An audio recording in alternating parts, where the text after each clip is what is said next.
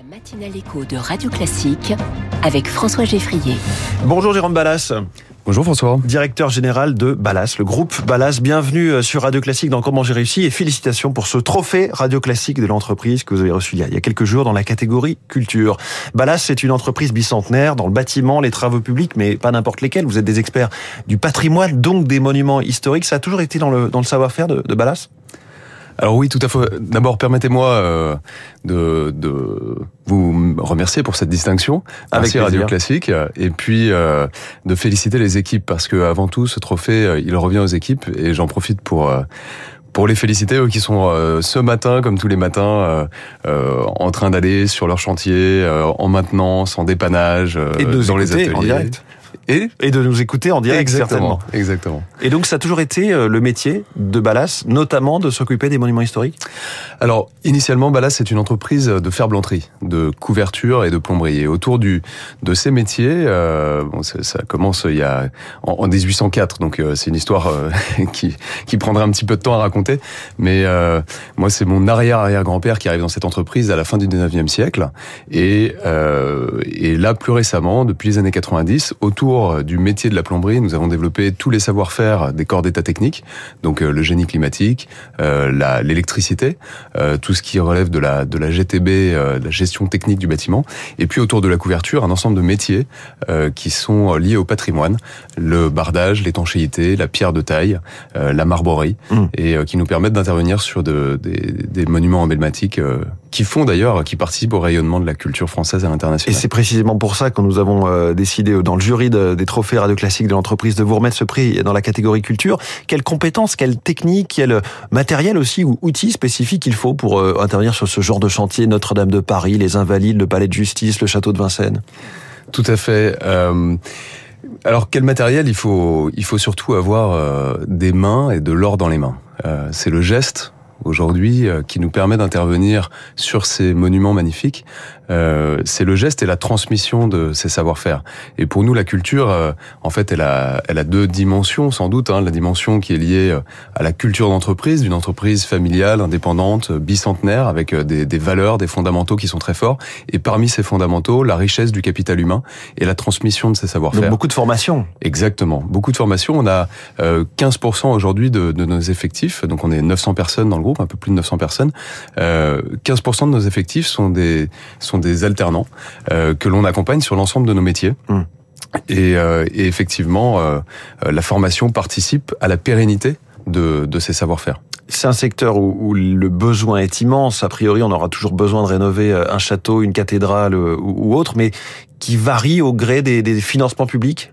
Ce secteur spécifiquement de la rénovation évidemment du patrimoine Alors bien sûr, on a eu la chance d'avoir au cours des dernières années un, un focus euh, fort sur le patrimoine. Euh, ça précède euh, le, malheureux incendie de mmh. Notre-Dame, mais malgré tout, ça a permis aussi à chacun de se rendre compte à quel point la culture était importante dans, dans la culture, la culture de, de la France, hein, de l'architecture à la française, on pourrait dire, et c'est vrai que les, les, cette attention portée à la culture a permis de dégager des financements publics importants.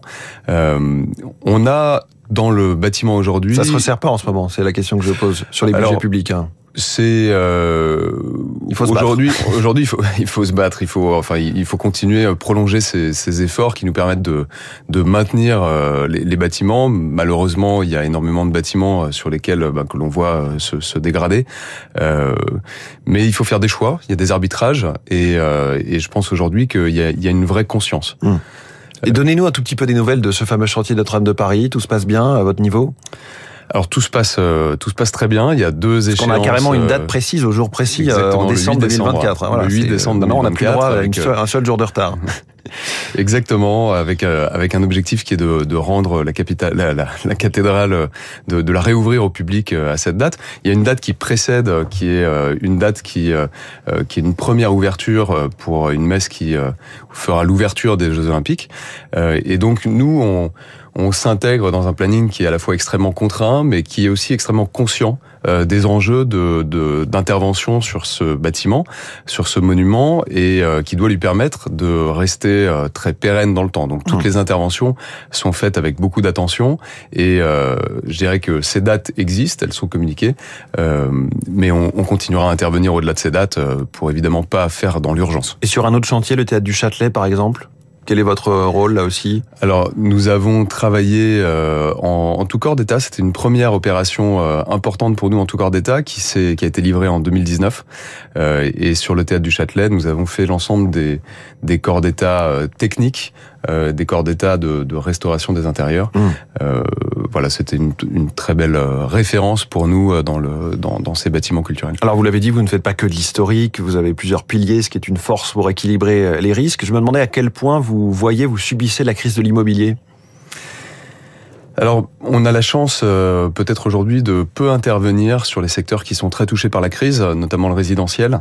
Euh, malgré ça, euh, bah, malgré ça, cette, cette vague et cette incertitude, notamment sur l'évolution des taux, donne bah, donne des perspectives sur l'ensemble de, de l'immobilier et sur l'investissement qui sont bah, qui sont un petit peu bouchés. Mmh. Euh, je dirais pour autant qu'on a, moi j'ai une chance extraordinaire aujourd'hui, hein, qui est celle de diriger euh, ce, ce, groupe bicentenaire, et euh, nous avons dans le milieu du bâtiment une très lourde responsabilité. Je rappelle que le bâtiment c'est 43% des, des, des, consommations énergétiques en France, c'est 23% euh, des gaz à effet de serre, et donc il y a euh, cet enjeu extraordinaire, des leviers importants pour faire évoluer le monde du bâtiment sur les métiers notamment des fluides et de énergie sur lesquels mmh. on est également présent et, euh, et qui donne là aussi un, euh, bah, beaucoup d'oxygène pour nos activités dans les années à venir. Vous avez parlé de votre arrière ou arrière-arrière-grand-père. Euh, entreprise familiale, vous êtes la cinquième génération, voilà, c'est logique.